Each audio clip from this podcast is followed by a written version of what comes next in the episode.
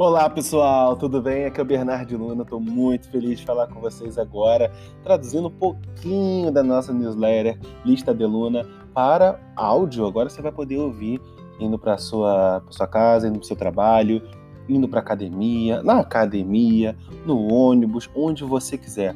E para a gente começar o episódio de hoje, nós vamos falar sobre upstream e downstream e uphill e downhill coisas muito importantes que cada vez mais estão aparecendo, aparecendo no dia a dia de um product manager ou de uma product manager. Bom, para a gente começar, vamos começar com aquela famosa piada do começo do assunto.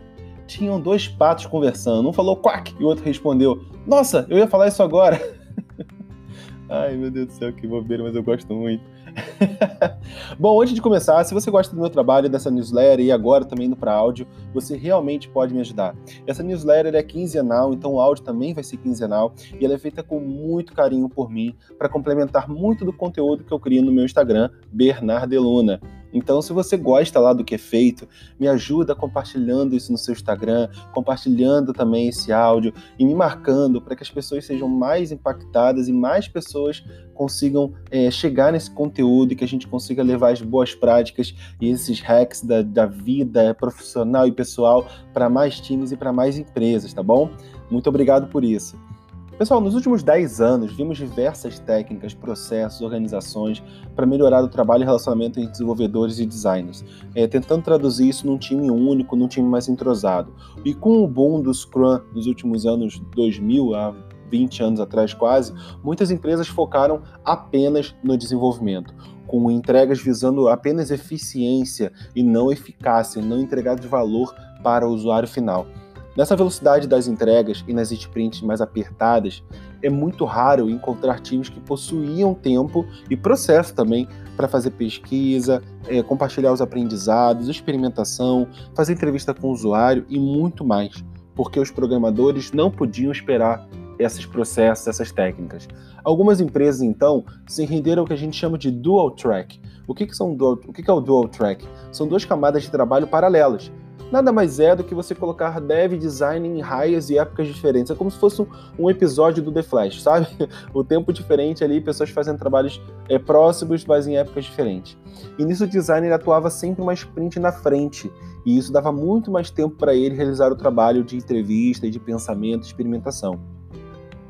Porém, com o aumento da responsabilidade do designer, quando ele começou a ganhar o chapéu de UX para realizar pesquisa mais densa e trabalhar com experimentação, o próprio dual track já não funcionava mais tão bem.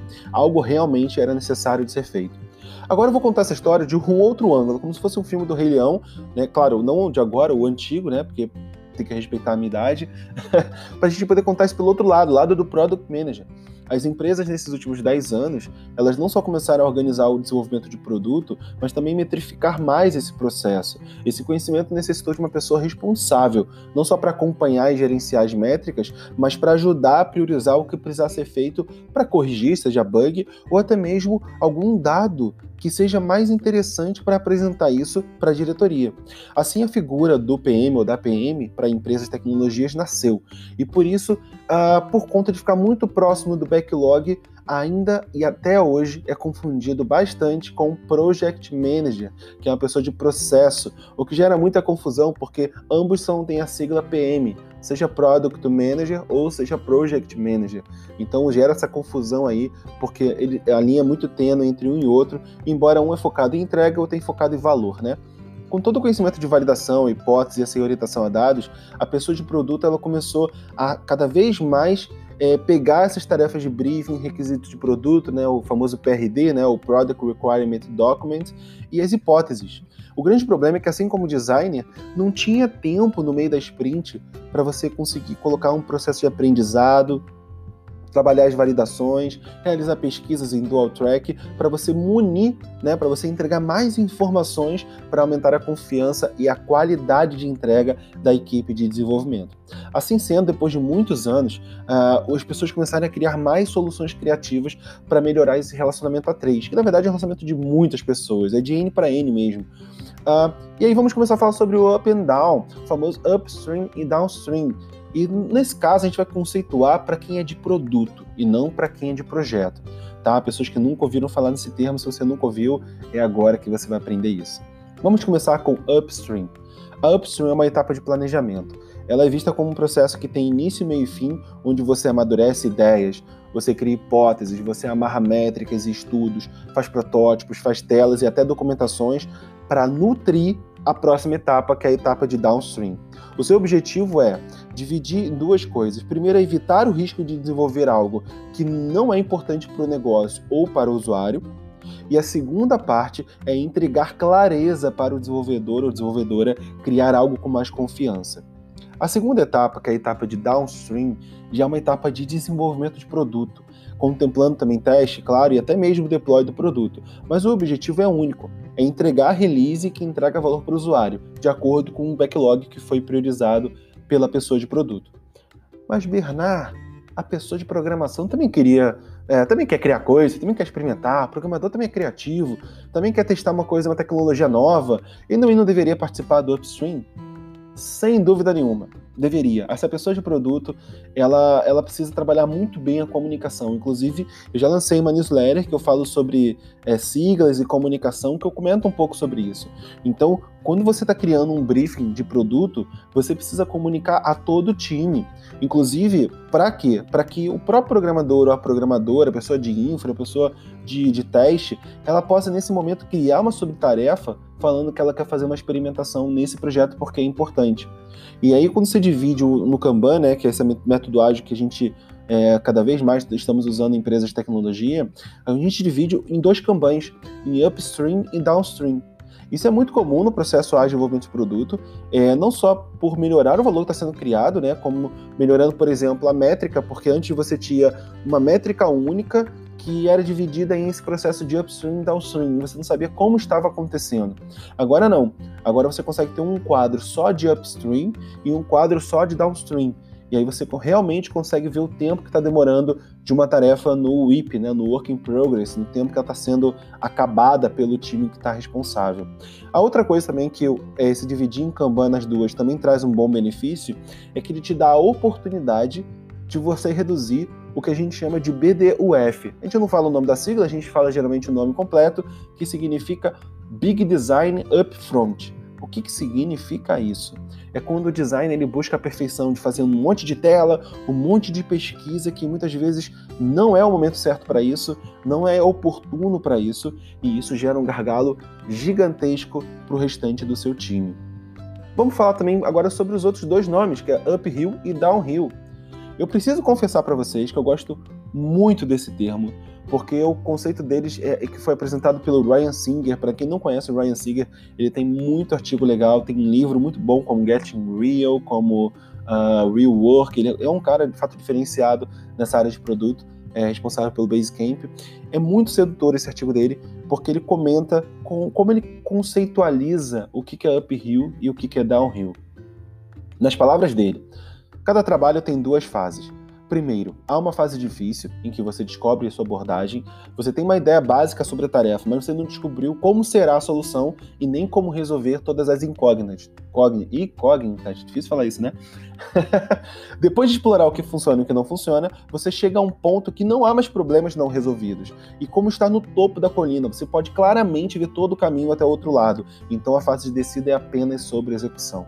Em outras palavras, se você gasta, por exemplo, 15 dias e você consegue fazer 50% das tarefas, não existe nenhuma relação de previsibilidade que vai dizer que você é, vai demorar os outros 50% das tarefas que vai tomar 15 dias. Não existe uma relação direta, não é padronizado, não é linear o tempo da, de acordo com o que você marca as tarefas. Né? Por quê? Porque no começo do lançamento, seja funcionalidade ou um produto novo, nosso caminho é uma subida, ele é o uphill, é em inglês, né? É subida. Porque a velocidade é lenta. Ela é lenta porque tem muita incerteza e muita falta de confiança no time. Agora, quando a gente vai reduzindo essas incertezas e ganhando conhecimento, a gente chega no topo da montanha e aí começa o caminho de descida, que é o downhill em inglês. E aí fica muito legal, porque a gente acelera a velocidade de desenvolvimento, porque o time ganha confiança, o time ganha certeza e ele pode realmente focar na execução. Vale lembrar que a gente não está dizendo que o designer é uphill e que o dev é downhill. Em nenhum momento a gente fala isso. Cada papel tem tarefas de desconhecimentos e incertezas. Então, você pode colocar tarefas de todos os papéis do time em uphill, assim como você pode ter algumas tarefas de várias pessoas do, do time também em downhill. Por exemplo, o front-end ele pode testar alguns endpoints antes dele começar a fazer uma programação mais extensa lá na API, só para poder ver se já existe, está chamando, se está dando erro, não está tá dando erro, é, lá na etapa de uphill. O back-end já pode começar, por exemplo, a pensar, a propor uma mini modelagem em uphill para ver se faz sentido ou não para o resto do time. Assim como a infra, ver se já existe aquela, aquele projeto que ele quer, alguma coisa já foi feita lá fora por alguma empresa, algum benchmark. Então, tudo isso pode realmente acontecer na etapa de uphill.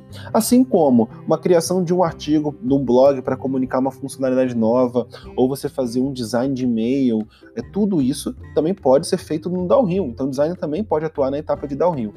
E é legal agora a gente juntar. Será que são a mesma coisa? Será que quando a gente fala upstream e fala uphill, a gente está realmente falando do mesmo projeto? Upstream e downhill são etapas de incertezas. Elas também são focadas em experimentações e planejamentos, assim como downstream e downhill são etapas de desenvolvimento, confiança no que vai ser feito e até mesmo para gerar previsibilidade. Embora elas tenham as mesmas características, eu particularmente eu prefiro ir com o primeiro formato, que é upstream e downstream. Por quê? Porque ele é um formato que já é conhecido do Agile, ele veio dessa parte, ele possui mais documentação e conteúdo que você pode achar isso em sites e em livros. O importante mesmo desse, não é a nomenclatura, é você entender e evangelizar o seu time quanto à importância de você mapear sempre as incertezas e também definir tanto o nível de abstração quanto o nível de complexidade de cada tarefa, seja a tarefa uma funcionalidade, seja uma user story ou até mesmo uma epic porque isso vai decidir o quanto você vai investir no uphill. Se você não tem muito dinheiro para aquela tarefa, porque aquela tarefa ela não é tão complexa, o uphill vai ser menor e o downhill vai ser mais, vai ser mais rápido, vai chegar mais rápido. Agora, se é uma tarefa mais crítica ou mais complexa, você vai investir mais em uphill porque você vai ganhar confiança no teu time para poder acelerar depois o downhill. O interessante é que o upstream não precisa estar em dual track, o que é bom, né? Porque você consegue ser mais dinâmico e você consegue se adaptar, ser mais responsivo à complexidade que cada projeto tem. Mas também é ruim, porque você pode acabar utilizando ele errado e gerar muita história de usuário que fica estocada, esperando pelo time de desenvolvimento, o time de downstream pegar. E aí fica a minha pergunta para vocês. Como você divide a sua forma de atuar em produtos digitais? Conta para mim, vai.